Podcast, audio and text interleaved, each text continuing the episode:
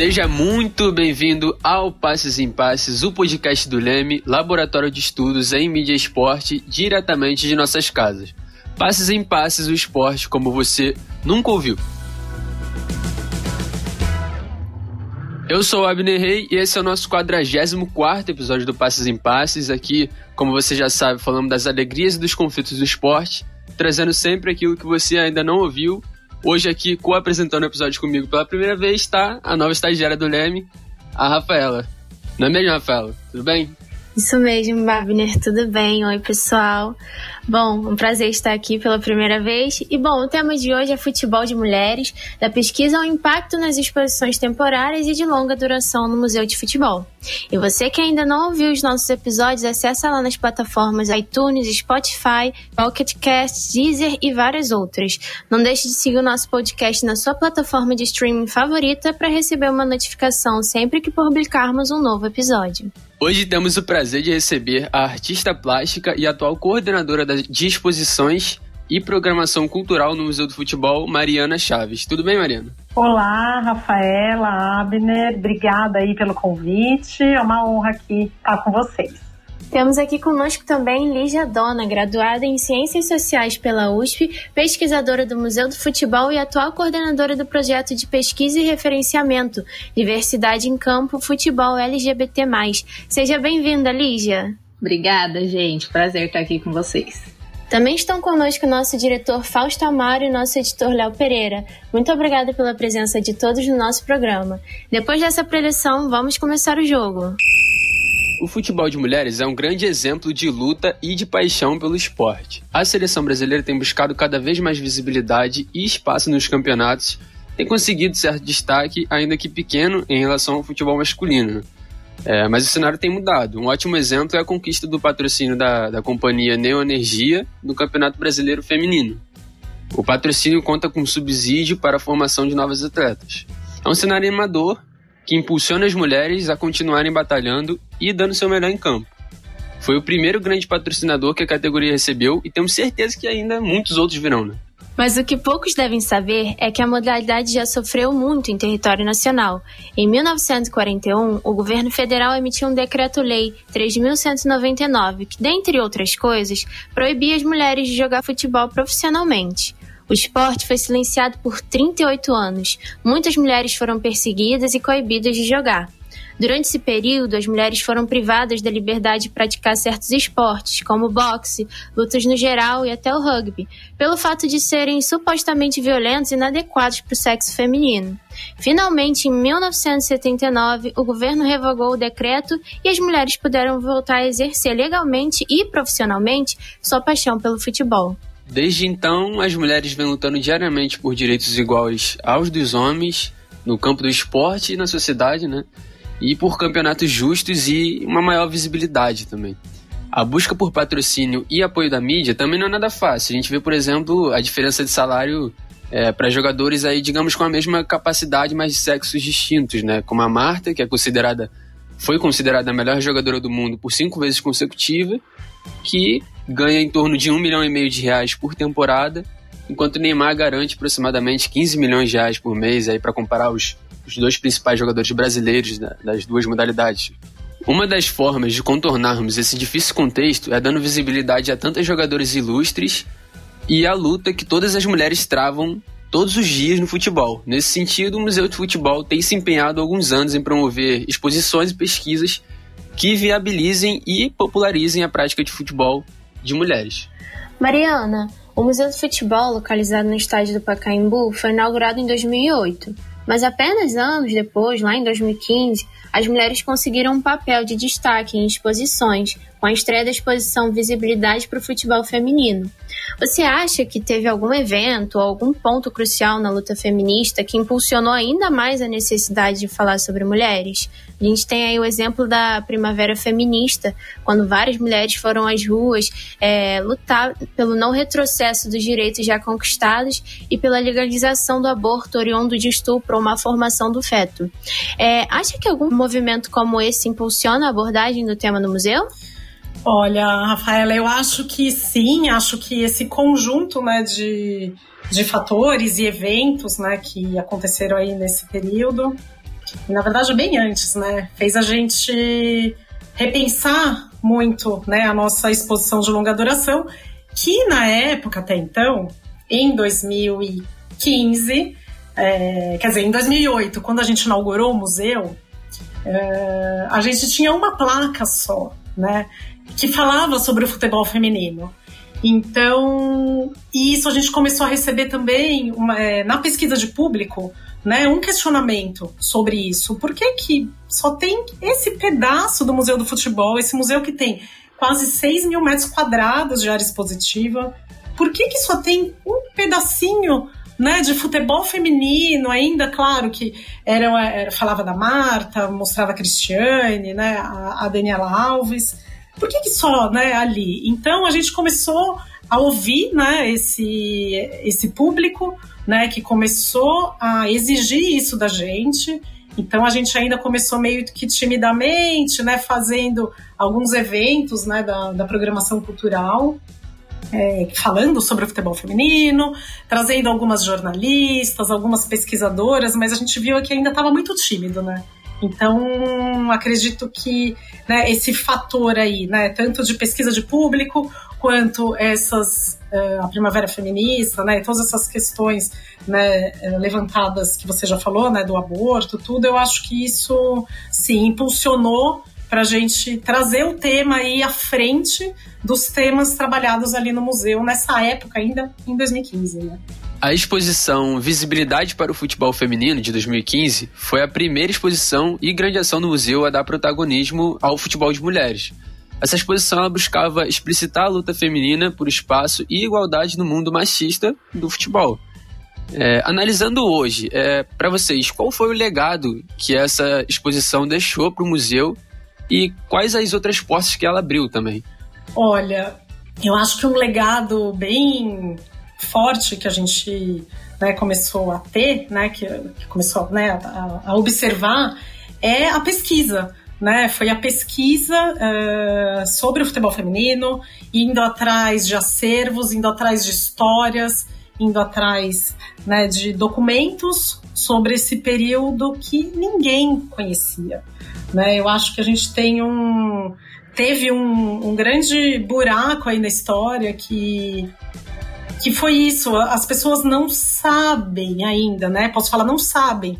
Né? Tem gente que agora, depois da exposição, depois que a gente começou né, a, a trazer isso e acho que abriram outras portas também para outros meios, né, outros caminhos de falar de, de futebol feminino, eu vejo que foi um, um legado ao ponto de algumas jogadoras ou atletas ex-atletas irem procurar o museu né, para mostrar o seu acervo. Olha, gente, o que eu tenho aqui, né, tenho fotos e ainda aquelas fotinhos que a gente imprimia da Kodak, né, nos albinhos. Então, muita, a gente começou a receber, né, muita é, procura disso para digitalizar esses acervos, né? Acho que até a Lígia pode falar um pouquinho, né, que ela também tá tava aí à frente desses materiais, né, que chegavam, né, pra gente.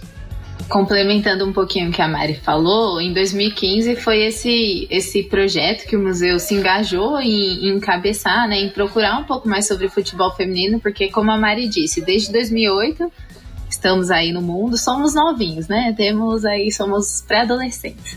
Mas desde 2008 e o conteúdo que tinha sobre futebol feminino era muito pouco, né?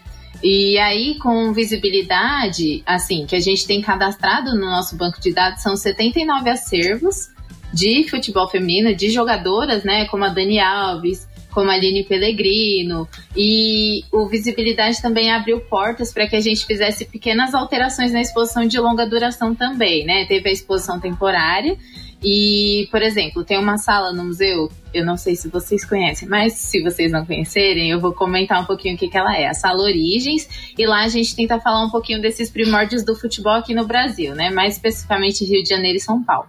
Daí pega o final do século XIX, começo do, do 20, e tem essa retrospectiva, justamente, né? O que é até a década de 30, assim, do século 20 e não tinha nada sobre futebol feminino. Então ali foram feitas pequenas inserções sobre os times que tinham no Circo Irmãos Queirolo, ou até mesmo da proibição, que vai ser um assunto ali mais pra frente que a gente vai tratar, mas entra ali também. E aí, depois disso, temos outras exposições temporárias sobre futebol feminino também, né? Então, acho que esse é o legado no geral. Lígia, toda exposição é precedida por um levantamento de material, né? Onde são definidos local, objetivo, público, recursos financeiros, conceitos, narrativas, além da montagem da equipe e da curadoria, certo? Sem o cumprimento dessas etapas, uma exposição não sairia do papel, como a gente sabe. Você que é coordenadora de projeto de pesquisa, pode contar um pouquinho para gente como que se dá todo esse processo da pesquisa até a abertura da exposição? Quais são os meios também que vocês utilizam para a realização dessa pesquisa e quanto tempo que leva, mais ou menos? Posso sim, Rafa. Só uma pequena correçãozinha para não, não causar mal entendidos. Eu coordeno atualmente o projeto Diversidade em Campo, mas eu não sou a coordenadora do núcleo. Mas enfim, eu sou a pesquisadora, tá bom? É só para deixar esclarecido. Então, voltando à sua pergunta, Rafa, eu acho que é muito boa ela, inclusive, e a gente tem, tem um, um procedimento a seguir, né, no Museu do Futebol antes de estrear uma nova exposição. Geralmente, esse procedimento todo, esse, essa pré-montagem da exposição é precedido por uma pesquisa que leva em torno, mais ou menos, de dois a três meses, mas ele é feito juntamente também, essa pesquisa é feita, né, juntamente com esse processo da produção, e aí a Mari, depois se ela quiser, pode falar um pouquinho mais, que é de da busca pelo, pelo designer gráfico, né, pela construção da identidade visual do projeto, pela busca dos fornecedores também, né, e aí é ferro, é madeira, um monte de coisa, depende da exposição, que, né, da identidade visual da exposição que a gente está montando. E no geral, por exemplo, a última que a gente fez, a última temporária, levou seis meses, do, do pré-projeto até a abertura da exposição. Agora, atualmente, no museu, a gente também tem delimitados aí quatro linhas de pesquisa, né? Um, a primeira linha é o futebol, e aí entra o diversidade em campo. É, tem o futebol feminino, que é disso que a gente está falando agora. A terceira é o territórios do futebol, que aí é, é, é mais ligado a torcedores, enfim, a torcidas organizadas, esse tipo de coisa. E o último é clubes e cadeia de valor no futebol. O que, que é isso? Campeonatos ou imprensa e futebol, esse tipo de coisa. Então, tendo esses quatro eixos de pesquisa também, a gente consegue ter uma base maior para quando a gente vai formatar um projeto de exposição. Geralmente, né, os projetos de exposição estão ligados ao acervo que a gente já tem no museu, ou pelo menos algo é, que possa dar um subsídio. Não que tudo que a gente use nas exposições seja um acervo do museu, não é, a gente vai para outras instituições também, mas geralmente a gente faz junto com o que a gente já está pesquisando na linha de pesquisa. E eu posso complementar aqui na parte de produção, né? Que então a gente começa primeiro, né, buscando esse tema, Normalmente é um tema que já é pesquisado né, dentro do museu, como a Lígia falou. E aí, num segundo momento, a gente vai atrás de outras pessoas também que possam complementar essa pesquisa, né? Então a gente vai atrás sim de outros pesquisadores, a gente vai falar com jornalistas, a gente vai falar com professores universitários, né? Que, que tem também já a sua pesquisa, né? No caso aqui do tema futebol feminino, a gente falou muito com algumas universidades, né? Uma das curadoras era uma professora universitária, né? Então a gente buscando essa primeiro, né, essa ideia, esse conceito, que aí vem toda a parte de produção, que aí sim é, é, a gente depois brifar esses fornecedores, né, que é a pessoa que vai fazer o desenho expográfico da exposição a partir de toda esse, todo esse conteúdo que já foi levantado pela curadoria. Né? A gente vai conversar com um arquiteto que vai trazer para a gente é, espacialmente como que essas ideias vão ser colocadas para o público poder absorver isso. Né? E, e, junto com esse arquiteto, né, essa pessoa que, que desenha o espaço expositivo, a gente vai trazer também um, a, o papel do designer gráfico que vai desenvolver toda a identidade visual desse conceito. Né? Então a gente tem uma cadeia ali de, né, de fornecedores que um vai dependendo do outro e, né, e isso dá continuidade até a hora ali da montagem da madeira, do, do acervo, né? Então tem todo, todo esse processo aí que o museu tem que fazer, não só o museu, né? Toda exposição ela perpassa todas essas etapas, né? Bom, na exposição Contra-Ataque, as mulheres do futebol, vocês abordaram não apenas a luta do futebol de mulheres em si, é, mas todos os outros eixos que essa modalidade abrange também, como a imprensa e a arbitragem. Né? Esse contra-ataque ocorreu dentro do museu também e foi um passo significativo em direção a, a uma grande exposição acerca do tema. É, Para vocês, quais foram as principais dificuldades e obstáculos né, enfrentados como mulheres, né, que vocês encontraram para fazer essa exposição e, e, e, quais comentários vocês receberam assim pós exposição? Primeira dificuldade que a gente encontra nem só na contra-ataque, mas ainda voltando um pouquinho ali para visibilidade, foi a gente encontrar acervos, encontrar pessoas que tivessem né, alguma história, de encontrar material. Né? Eu lembro que na época tinha a Aira Bonfim, que é uma querida nossa, amiga, parceira, que ela que estava nesse nessa frente da pesquisa ali dentro do museu, né? ela era do Museu do Futebol. E, a, e ela, assim, tinha dificuldades enormes de encontrar material, então ela foi indo em vários outros acervos, né, vários outros lugares, bibliotecas, né, então ela foi, assim, vendo folhas de jornal, ela foi uh, com muita dificuldade, né, para encontrar eh, primeiro esse trecho da proibição, né, que foi muito uma surpresa, assim, para todo mundo, né, eu lembro que na época uma das uh, da arquiteta que fez o desenho, ela também não sabia, né? Muita gente não sabia e não sabe ainda hoje, né? Que o futebol foi proibido, né? Não só o futebol, como esses outros esportes que a gente já falou ali no, no começo aqui do podcast. Então, claro que, que tem isso, né? Essa dificuldade, primeiro, de encontrar material, né? Sempre, né? Encontrar imagens, aí a gente ia atrás da FIFA, tinha pouca coisa, né? Ia na CBF também, no museu da CBF tinha muita, não tinha muita coisa, né? Claro que só iam falar muito mais da Marta, né? Da Formiga, ainda mais ou menos, né? Mas e as outras, né? E aquelas que já passaram, né? E a Cici, né? E a Leda e, e as outras, né? Que já passaram ali na exposição. E, e, e assim, quando abriu, né?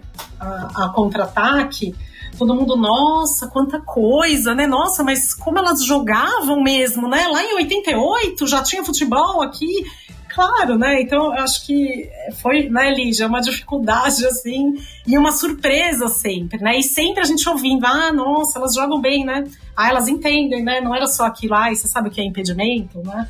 Aquelas perguntas, né, que sempre fazem, que, nossa, que chato, isso, né?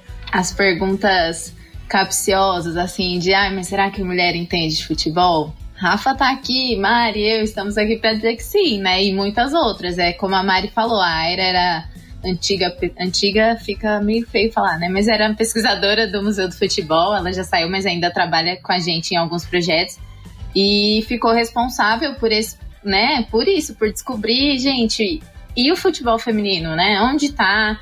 Por que, que a gente não tem muito material sobre isso? Que é o que a Mariana falou. A dificuldade maior era encontrar material sobre. Até hoje, um pouco menos, mas até hoje ainda é uma dificuldade, né?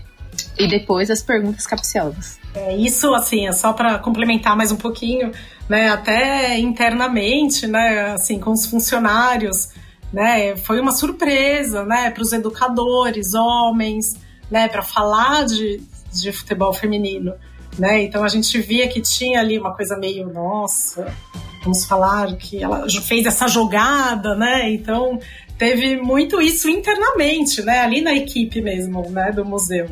Mais uma coisa que acho que é legal colocar aqui, é, falando dessa, né, o, o legado, né? Que a exposição deixou.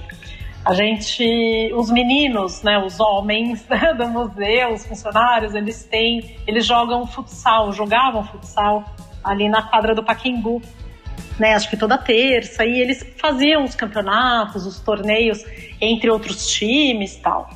E aí a gente também quis se colocar ali, né? Então numa reunião assim surgiu uma ideia da gente fazer nosso time de futsal, né? O time das mulheres ali. E por que não a gente não fazer um torneio de futsal, né? Convidando outros times de outros museus que a gente sabia que tinha, né? Não eram todos. Então, o que, que aconteceu? A gente foi atrás de outros museus da Secretaria da Cultura do Governo do Estado, né? Então a gente falou com o Instituto Butantan, a gente falou com o MIS, tinha o time da Poieses, tinha o time da, do Catavento, então tinha outros times e o time do Museu do Futebol que a gente fez ali na hora, ninguém jogava nada, eu inclusive fui, fui goleira, tenho um metro e meio, fui a goleira do futsal. E, gente, a gente treinou ali uns dois meses antes né, de, desse torneio e foi muito legal, porque ninguém acreditava muito que a gente ia conseguir fazer esse torneio e deu certo, a gente fez com medalha, a gente conseguiu a quadra ali do, do complexo do Paquembu. Então, isso, né, da gente trazer ali o futebol feminino como um tema né, para o museu, isso também mexeu com a nossa vida particular. Então, a gente né, marcava os, os treinos, né, às vezes não dava, a gente ia jogar na quadra pequenininha ou jogava na quadra interna, aí chovia, a gente ia lá não dava para jogar na quadra, a gente ia jogar na praça, ou a gente já fez treino ali na frente do Paquembu, ali no vão central. Então, levamos muito a sério isso. Aí fizemos o torneio, óbvio, não ganhamos, né? Porque é né, um time super novo. E aí veio a pandemia, paramos de jogar. Então agora, se tudo der certo, voltamos aí a alguma normalidade a gente volta aí com o nosso time que chamava Amigas da Margarete. Margarete é uma funcionária ali do museu, ela é supervisora ali da bilheteria, ela não jogou, mas é uma pessoa que todo mundo ama muito, então foi uma homenagem para ela. Você apresenta um mundo totalmente novo, né? As pessoas nem têm conhecimento. E é bom também poder apresentar isso, né, para as pessoas, porque é mais conhecimento que vocês levam é, não só internamente, mas para o público externo principalmente. Com certeza, com as exposições, é, muitas pessoas é, puderam descobrir né, que teve uma proibição, que a luta não é só hoje, que sempre existiu e que vai continuar, né? Vai continuar, é para continuar. A gente teve até um uma, uma coisa interessante lá no museu, porque o museu, não sei se todos sabem, aqui ele tem um fluxo único né, de, de visitação, né? A pessoa entra ali na, né, pelas catracas tal, e ela vai subindo, vai seguindo as salas, a exposição temporária logo na entrada, e depois que você passou por ela, você sobe para olhar o restante do museu, que é enorme, né? Tem mais dois andares ali embaixo das arquibancadas do Pacaembu. E quando a pessoa passa pela exposição temporária, ela não consegue voltar mais. Então a gente teve um, algumas, muitas situações onde as pessoas queriam ver só a contra-ataque. Né? Ah, não, já conheço o museu, eu vim aqui só para ver a contra-ataque. Então a gente teve que alterar esse fluxo da saída, né? Ficou uma coisa confusa, mas a gente atendeu o público, claro, né? Que queria ver só o futebol feminino, então isso foi muito gratificante ali, a gente ficou bem feliz com isso. Lígia, coordenar uma pesquisa sobre diversidade LGBT+, no mundo do futebol também não é nada fácil, a gente sabe, né?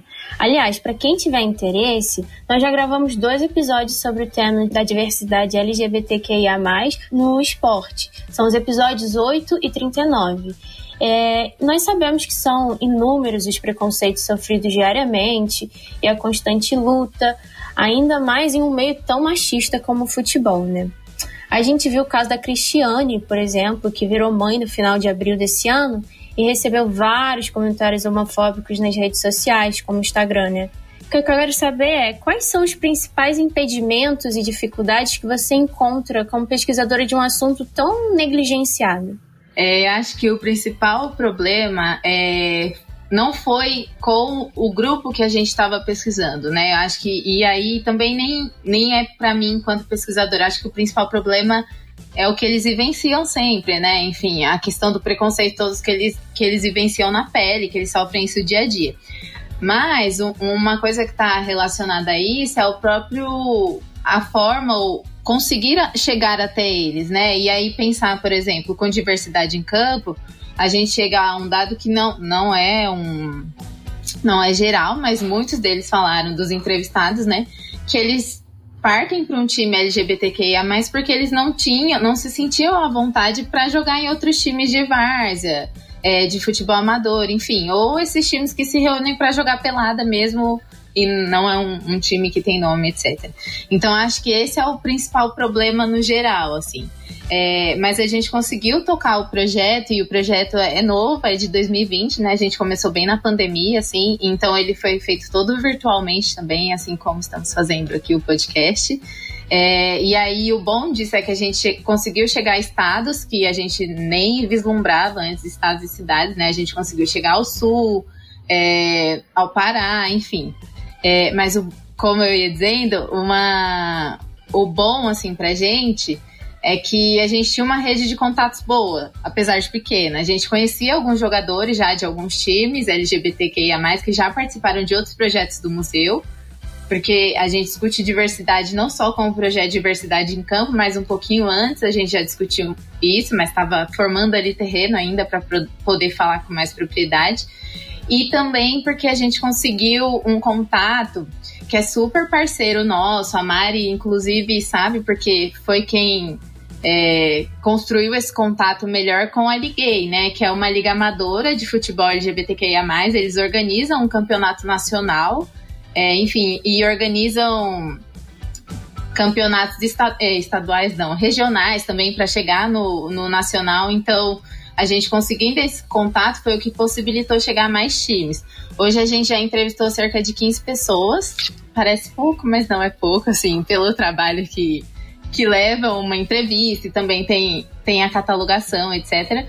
E tudo isso graças a esses contatos, né? Eles são pessoas que super topam conversar com a gente, não tem. Assim, eles ficam felizes quando o Museu do Futebol entra em contato, inclusive, então é super bom fazer esse projeto.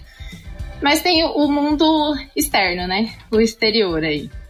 Eu até posso complementar uma coisa que, assim como as pessoas é, LGBT, que ia mais, ficam felizes né, com, quando o Museu do Futebol procura, lá em 2015, quando a gente foi procurar algum, né, algumas pessoas envolvidas no futebol feminino, ex-jogadoras ou até jogadoras ali na época, a gente teve, a gente viu muita resistência por parte delas.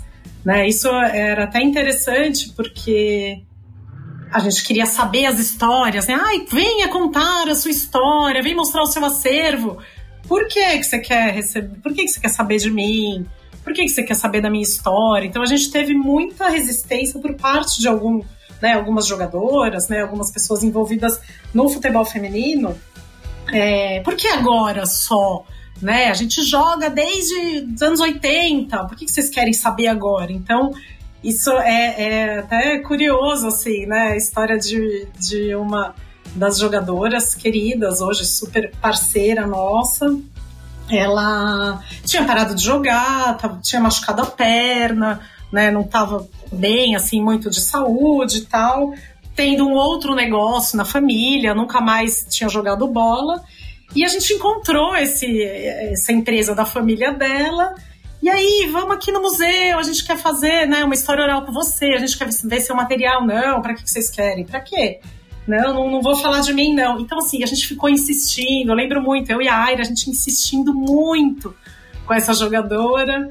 E, e hoje, assim, ela, aí ela foi, foi no museu, visitou, acalmou o coraçãozinho, viu que a gente não queria, né? Queria mostrar a história mesmo, né?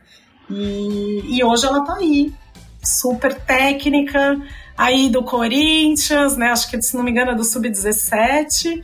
É uma jogadora maravilhosa que foi na época e hoje uma super treinadora de futebol, né? Não vou falar que foi isso só, né, a gente indo atrás dela que, que fez ela voltar pro futebol feminino, mas eu tenho certeza que tem um pouquinho da gente ali, sabe? De, dessa insistência para ela falar da história dela, né, deixar registrado ali no museu, né, e para o mundo, né? Tenho certeza que isso a gente fez uma tem uma partezinha, tem um dedinho ali nosso ali.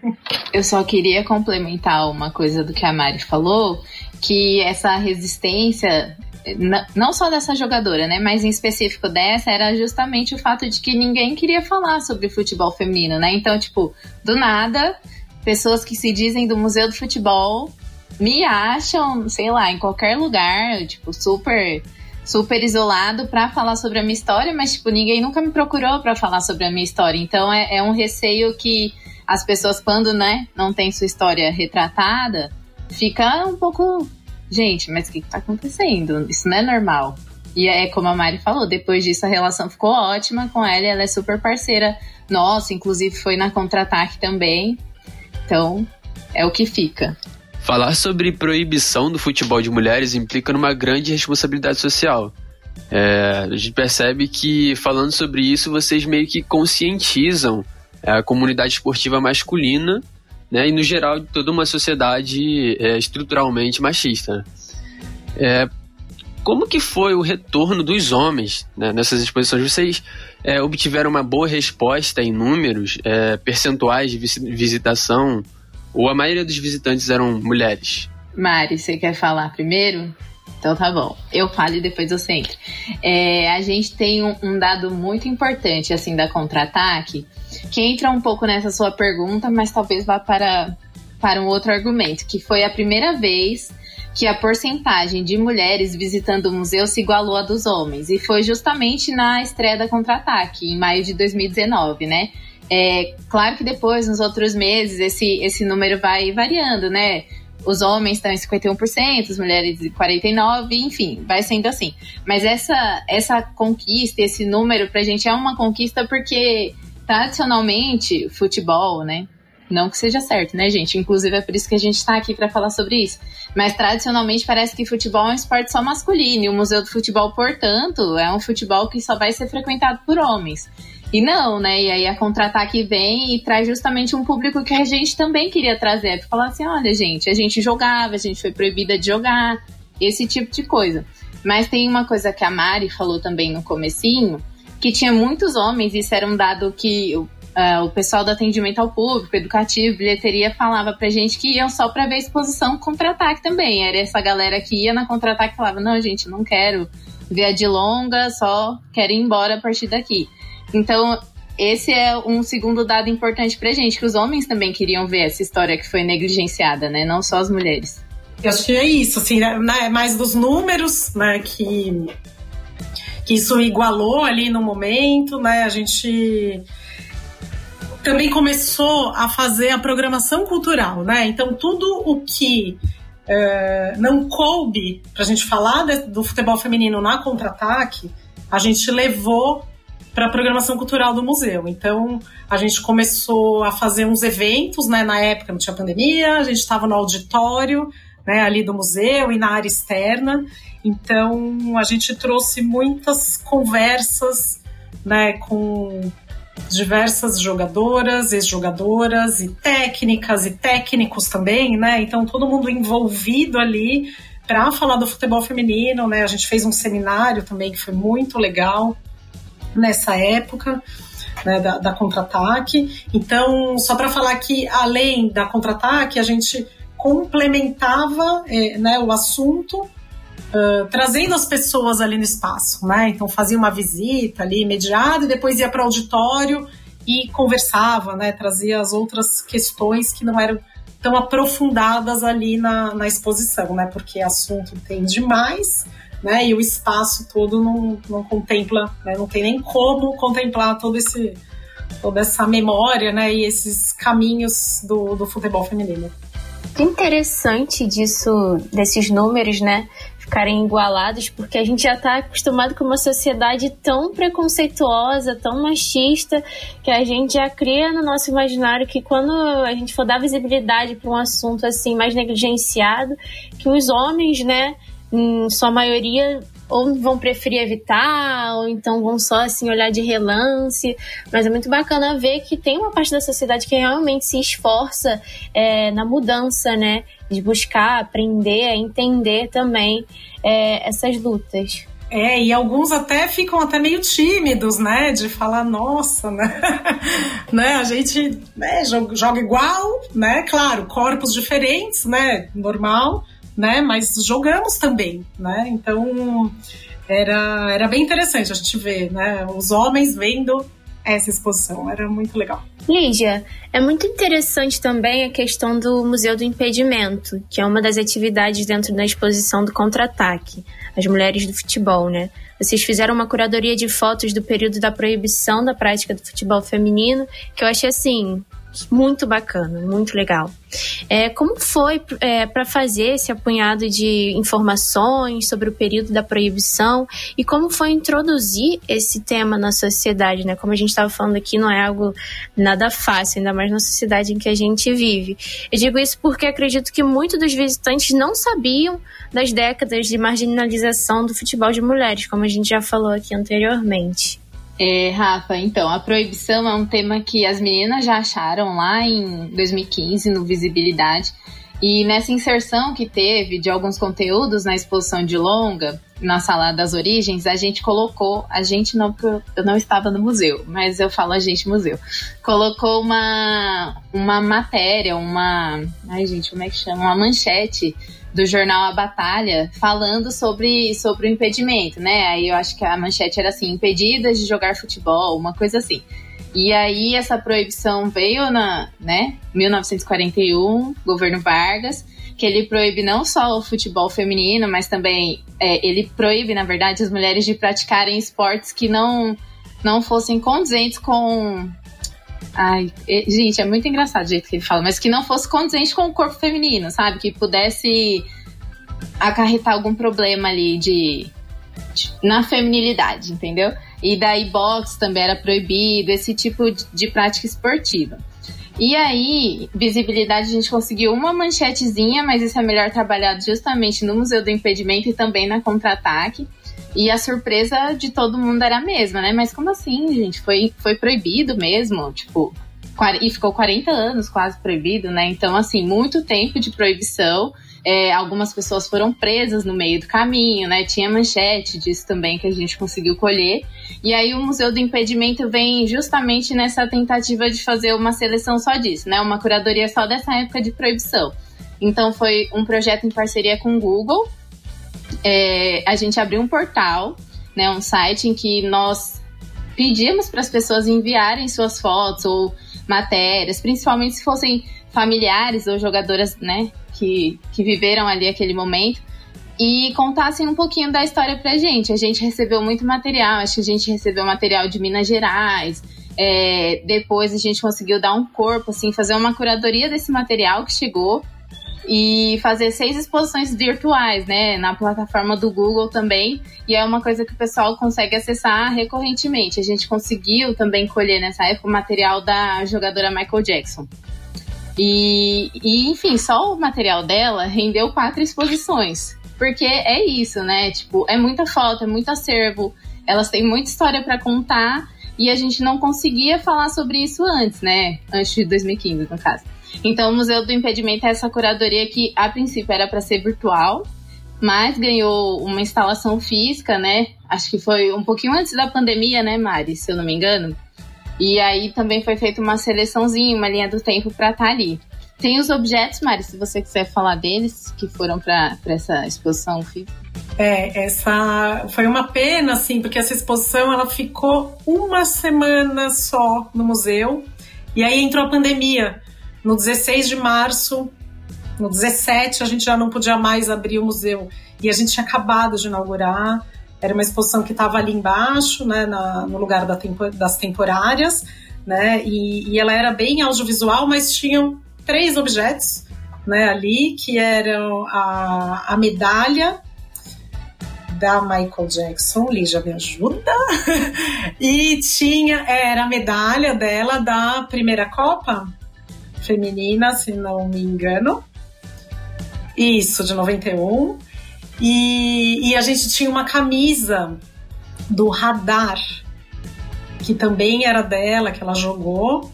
E tinha, na verdade, uma outra, outra peça, outro objeto era uma bola né, antiga, assim, de capotão, né, que a gente colocou ali da época, imagino que na época do futebol dos anos 40, né? Então, mas foi uma pena que, tudo bem, que né, ela, a exposição física né, foi vista por poucas pessoas, né, mas aí todo o conteúdo que foi transformado ali na, na virtual, nas virtuais, né? Acho que teve um, um acesso aí bem grande, foi um projeto muito legal. A gente fez em parceria com o Google. Vamos fazer uma breve pausa para o nosso quadro Toca a Letra.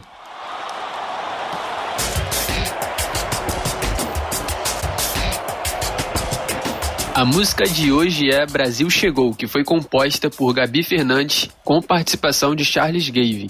Solta a música aí, Léo. O que antes era o quintal de casa, hoje é um estádio de futebol. O que antes era só um sonho de menina, hoje é realidade. Chegou a hora. Vai jogar bola? Quantas vezes você já sonhou em chegar bem onde você tá agora? Pois é, chegou a sua hora, menina. Quantas vezes já te disseram que não conseguiria? E conseguiu, hoje tá entre as melhores do Brasil. Calando a boca de quem duvidou.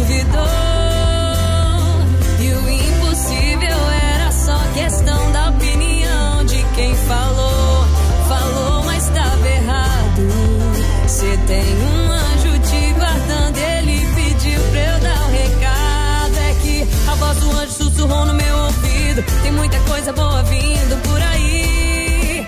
Tenta ser feliz, chegou a sua vez. A partir de agora são 90 minutos. Vocês e a bola e o Brasil inteiro junto.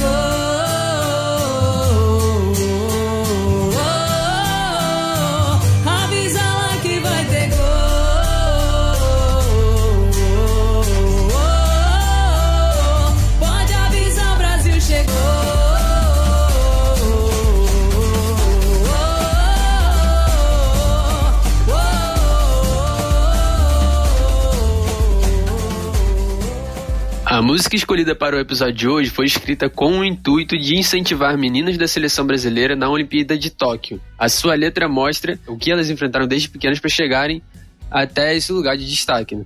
Um mix de funk com sertanejo pop, até um pouco de pagode, com a letra muito bem elaborada e ritmada, traz aspectos claros da cultura brasileira e nos leva a querer dançar e cantar junto com a Gabi. É impossível não torcer e desejar boas vibrações. Destaca aqui o trecho em que ela canta, abre aspas, Quantas vezes já te disseram que não conseguiria e conseguiu? Hoje está entre as melhores do Brasil, fecha aspas. É um verdadeiro incentivo a todas as mulheres a não desistirem e a continuarem buscando seus sonhos. Assim como a música Brasil chegou, existem algumas boas práticas de incentivo ao futebol de mulheres, sejam escolinhas ou outras formas de, de estímulo para jovens e mulheres que lutam por uma oportunidade. É, vocês podem nos dar um spoiler falando qual é o próximo projeto do futebol em relação ao futebol de mulheres? E tem algum outro projeto fora do museu que vocês conheçam e que queira indicar para os nossos ouvintes? Tem um spoiler aqui. É, em 2023 vai ter mais uma edição da, da Copa do Mundo, né, da FIFA, do futebol feminino.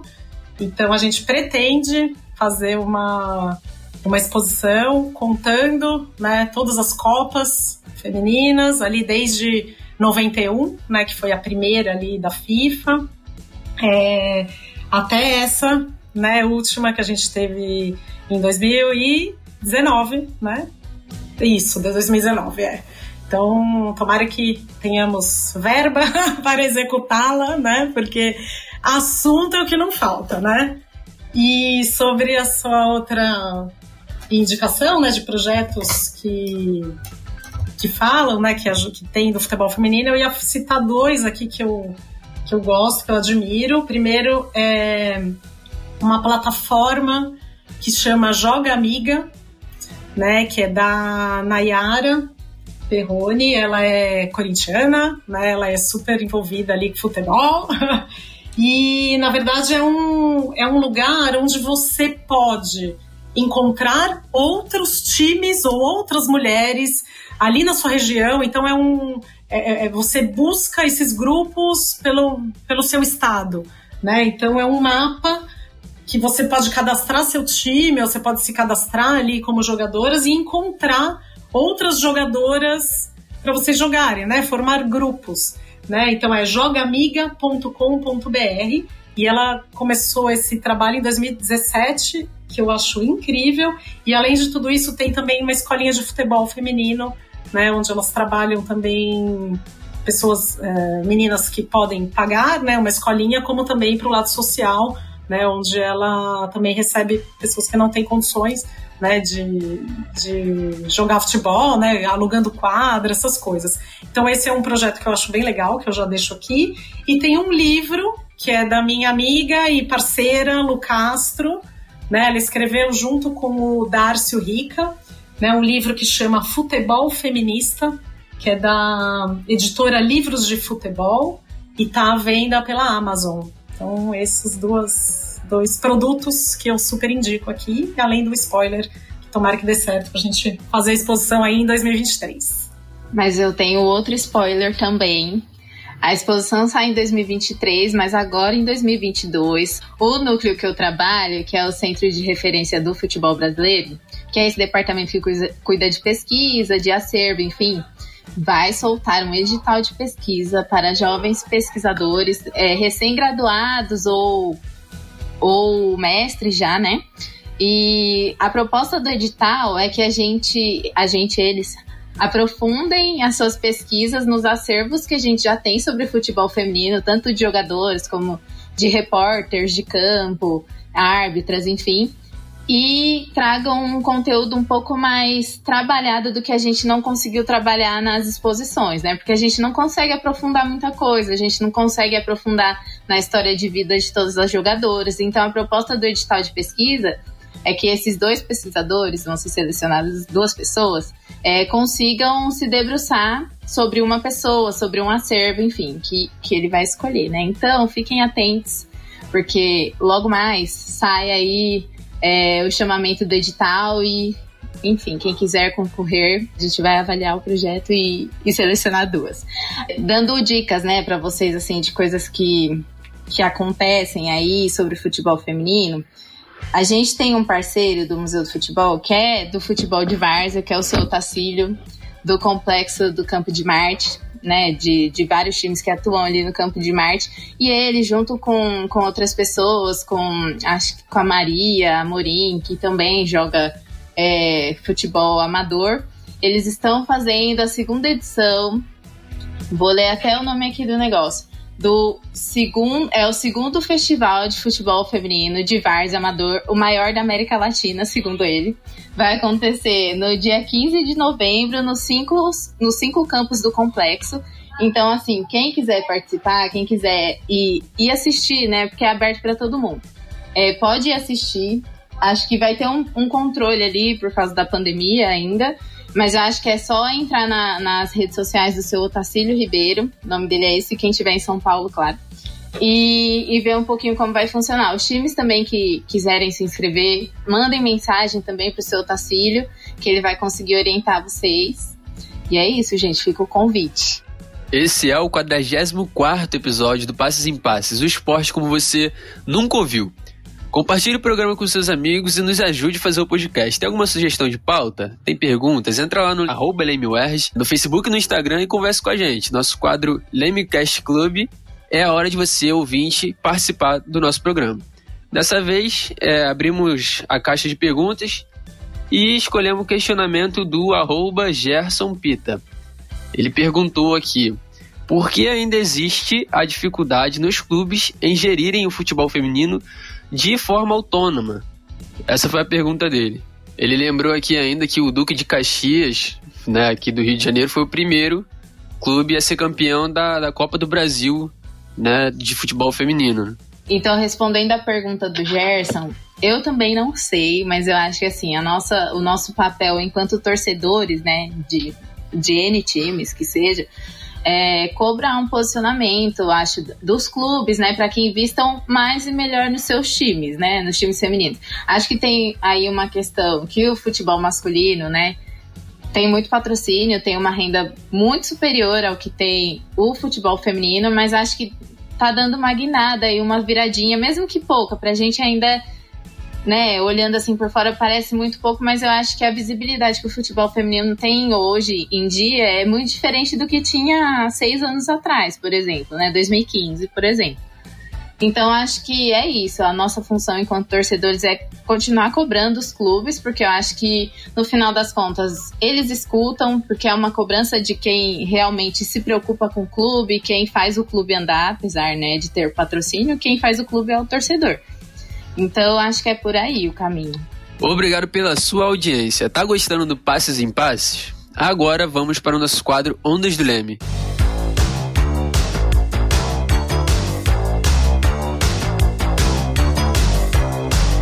Quadro Ondas do Leme, a gente sempre indica alguns trabalhos que vão auxiliar no conhecimento sobre cada tema abordado aqui no programa. O que está em alta quando falamos desse tema? Mariana, tem algum livro, filme, série, algum artigo que você gostaria de recomendar? Tem, tem o livro que eu vou até repetir, talvez, né, já falei, mas eu falo com muito gosto, que é o livro Futebol Feminista, que ele é da Lu Castro, e do Darcio Rica, né, que são a Lu é uma jornalista, é uma parceirona nossa aqui do museu, é minha amiga também. E eles escreveram juntos esse livro, né, que conta aí a, a história do futebol feminino aí de um jeito todo especial. E a editora é a editora Livros de Futebol e está à venda pela Amazon. Então é isso que eu indico. E você, Lígia, qual a nossa, sua indicação pra gente hoje? Eu tenho duas indicações, gente. Uma é de livro, é, da Giovanna Capucin e Silva, se eu falei o nome dela errado, que ela me perdoe. É, o nome do livro é Mulheres Impedidas, a proibição do futebol feminino na imprensa de São Paulo. É, se vocês derem uma pesquisadinha, vocês vão achar. Não é um livro que tá tão difícil de achar assim, mas para quem for de São Paulo, tem na biblioteca do centro de referência. Então, assim, se quiserem consultar, é só passar por lá. E aí, a minha outra indicação é a tese de mestrado da Aira, que nós tanto, tanto falamos aqui no, no podcast. A Aira foi pesquisadora do Museu do Futebol durante muitos anos. Então, ela, quando ela fez esse projeto, né, participou do projeto Visibilidade com a Mari, com a equipe do museu, ela também ingressou no mestrado e o projeto de mestrado dela é justamente para falar de futebol feminino entre 1915 e 1941. E o nome do, do mestrado dela é Futebol Feminino entre Festas Esportivas, Circos e Campos Suburbanos. Uma história social do futebol praticado por mulheres, da introdução à proibição. É, um super, é uma super tese, super boa. Então eu recomendo para todos. Ai, que inveja do pessoal de São Paulo, hein? Espero um dia ainda poder visitar o, o Museu do Futebol, dar uma voltinha no Rio. Quem sabe ele vem até aqui no Rio de Janeiro. Não sei. A gente já foi uma vez, hein? Pode ser que se rolar um patrocínio, a gente vai de novo, mas estão super convidados todos, tá bom? Bom, nosso programa está quase no fim, mas antes, a gente tem um quadro muito importante que é o Jogo da Vida.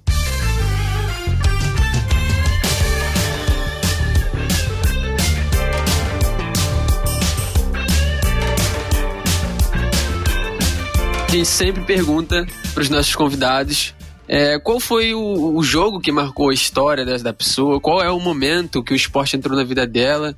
Né, quando ela teve certeza de que era apaixonada por esporte. Né? Além de responder essa pergunta que já é clássica do nosso podcast, a gente vai propor algumas perguntas mais individualizadas para vocês hoje. É, Mariana, para você, é, quando é que foi que você parou e viu que realmente queria dar destaque ao futebol de mulheres nas exposições do museu? Oh, nossa, eu tenho uma lembrança, eu sou São Paulina, né? Sempre frequentei os estádios, né? Muito no Morumbi, desde criança, assim. É, meu pai era super São Paulino, minha família inteira, só que eu não tive a oportunidade de ir com meu pai porque ele faleceu, a gente era criança, enfim. E aí eu lembro que um tio meu também, super São Paulino, levou a gente no Morumbi. E eu lembro que foi, era São Paulo, e Flamengo. Eu tinha, devia ter, sei lá, 10 anos de idade, ou seja, isso foi então em 88.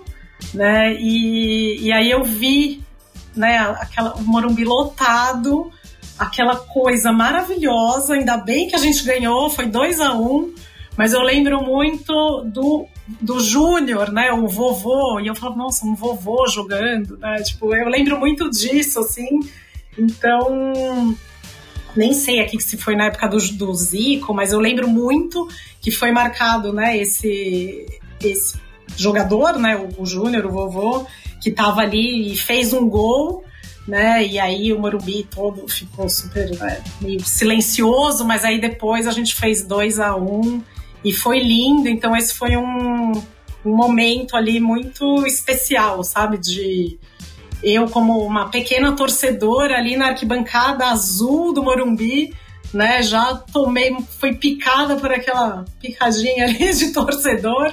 E aí, depois disso, assim, eu sempre fui nos jogos, né, quando eu cresci também, né, indo de adolescente, aí nunca participei de nenhum de nenhuma torcida organizada, mas sempre estava ali nas arquibancadas. Então acho que foi, foi isso que me, que me lembra até hoje, assim, o som, sabe, o grito da torcida, aquela. O Morumbi ainda tremia, né? A, arquibancada fazia. Você olhava assim na, na laje ali, você via mexer os degraus, era uma coisa impressionante. Então foi ali que eu também. A picadinha ali do, de torcedora de futebol mesmo. E para você, Lígia, além do, do momento que o esporte entrou na sua vida, qual foi esse momento decisivo para você tomar a decisão de trabalhar com futebol e também de, de pesquisar é, sobre a diversidade LGBTQIA? Eu sou corintiana, ao contrário da minha amiga. É, e a história que, que ronda, assim, a minha família é que meu pai era São Paulino, porque a família dele todinha é São Paulina. Meus tios é insuportável, gente. Porque ser corintiana numa família de São Paulinos é muito complicado. Nada contra os São Paulinos, mas só contra a minha família mesmo. E aí meu pai diz que, não sei por que cargas d'água, eu era corintiana, criancinha, assim, eu não sei realmente o que foi. Mas ele falou que ele me viu sendo corintiano e ele gostava tanto do jeito que eu gostava do Corinthians, mesmo sem saber porquê, que ele virou corintiano. Aí fica aí uma questão, São Paulinos não vão gostar muito dessa história, mas, gente, que é isso, né? Emoção do time. E aí eu fui. A primeira vez que eu fui a um jogo do Corinthians foi no Pacaembu, no recém-demolido Tobogã, né? Foi no jogo, não foi num clássico, foi no jogo contra o Fluminense, mas foi assim. É, foi um momento que eu adorei, assim, sabe? Eu era mais novinha, não fui com a minha mãe nem com meu pai.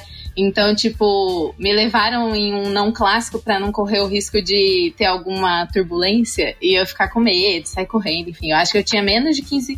Eu tinha menos de 15 anos, eu devia ter uns 12 ou 13, assim. Então, foi um jogo que eu adorei muito e era, é o Pacaembu, né, gente? Então, assim, não tem como não ter gostado. Aí o que me leva a pesquisar ou ter interesse né, em pesquisar futebol LGBTQIA, acho que é um. É mais recente, né? A gente foi. Enfim, quando a gente estava delimitando o projeto Diversidade em Campo, a gente foi em um campeonato que aconteceu lá na Barra Funda, em São Paulo, de times LGBTQIA, que foi o True Colors. E ali a gente teve contato com alguns times, né? E, e reencontramos pessoas que a gente já havia encontrado em outros eventos do museu. E, cara, era tipo assim, olhar o campeonato acontecendo e todo mundo jogando, e uma energia para jogar, uma vontade de estar tá ali que a gente, pô, é isso, sabe? Eu, em especial, falei, pensei, né, comigo, é isso, a gente tem que continuar fazendo isso, a gente tem que fazer algum projeto, delimitar melhor o que vai ser. Tanto que a primeira ideia era uma exposição, mas a gente pensou assim, pô, antes de fazer a exposição, a gente tem que ter um conteúdo, né? A gente tem que ter uma base ali para falar sobre. E foi aí que nasceu Diversidade em Campo, é, de contatos que a gente estabeleceu, a maioria ali, mas de outros que a gente já tinha.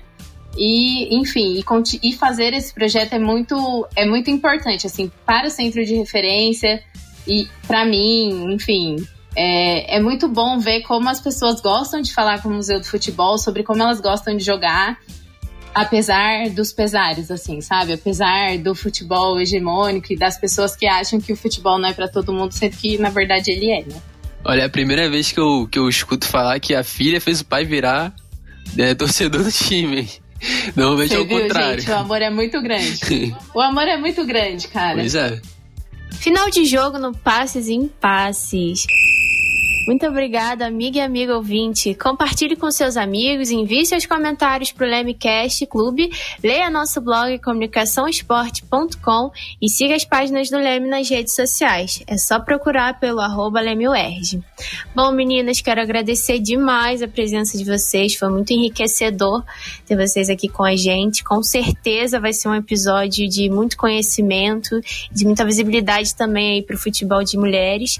É, então, muito obrigada, Mari, por ter é, topado, né, participar do nosso podcast. Obrigada, Lígia, também. Desejo todo sucesso para vocês, que vocês continuem firmes e fortes aí. É, na, na estrada de vocês com o museu, com a pesquisa e com o futebol de mulheres, né?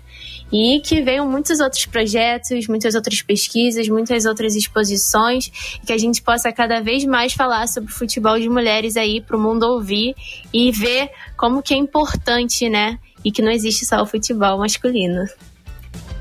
Obrigada, gente. Eu que agradeço aí a oportunidade. Obrigada, Fausto, Rafaela, Abner Acho que foi uma conversa aí bem rica aí que a gente teve. E só agradecer aí vocês e convidados super para ir, assim que estiverem aqui em São Paulo, convidar todos aí que estiver em São Paulo para ir visitar o Museu do Futebol, que está aí de terça a domingo, das 10 às 17 horas e podendo ficar no espaço até às 18.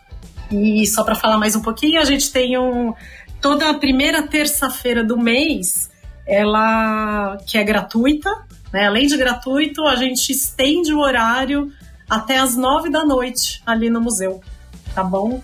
Então é isso, fica aí já o convite e agradeço já desde já. Obrigada, gente. Só reitero o convite da Mari, tá bom? Quando estiverem em São Paulo, passem por lá. Os ouvintes do Rio de Janeiro também.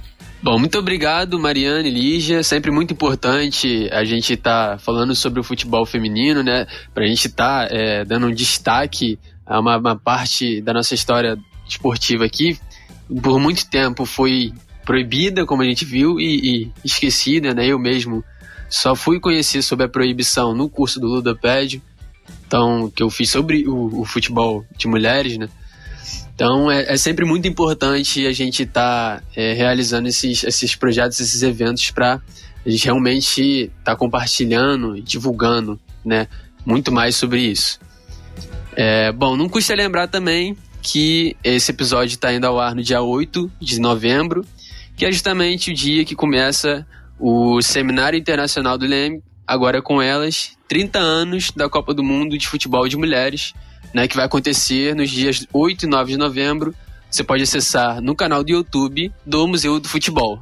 Passes em Passes é uma realização do Laboratório de Estudos em Mídia Esporte e do Audiolab da UERJ, com coordenação geral de Ronaldo Elau, direção de Fausto Amaro e Felipe Mostaro, roteiro e produção de Rafaela Napoli e Carol Fontinelli e edição de Leonardo Pereira. Nosso programa é quinzenal e a gente espera vocês no nosso próximo episódio. Vem muita coisa boa por aí. Passes em passes, o esporte como você nunca ouviu.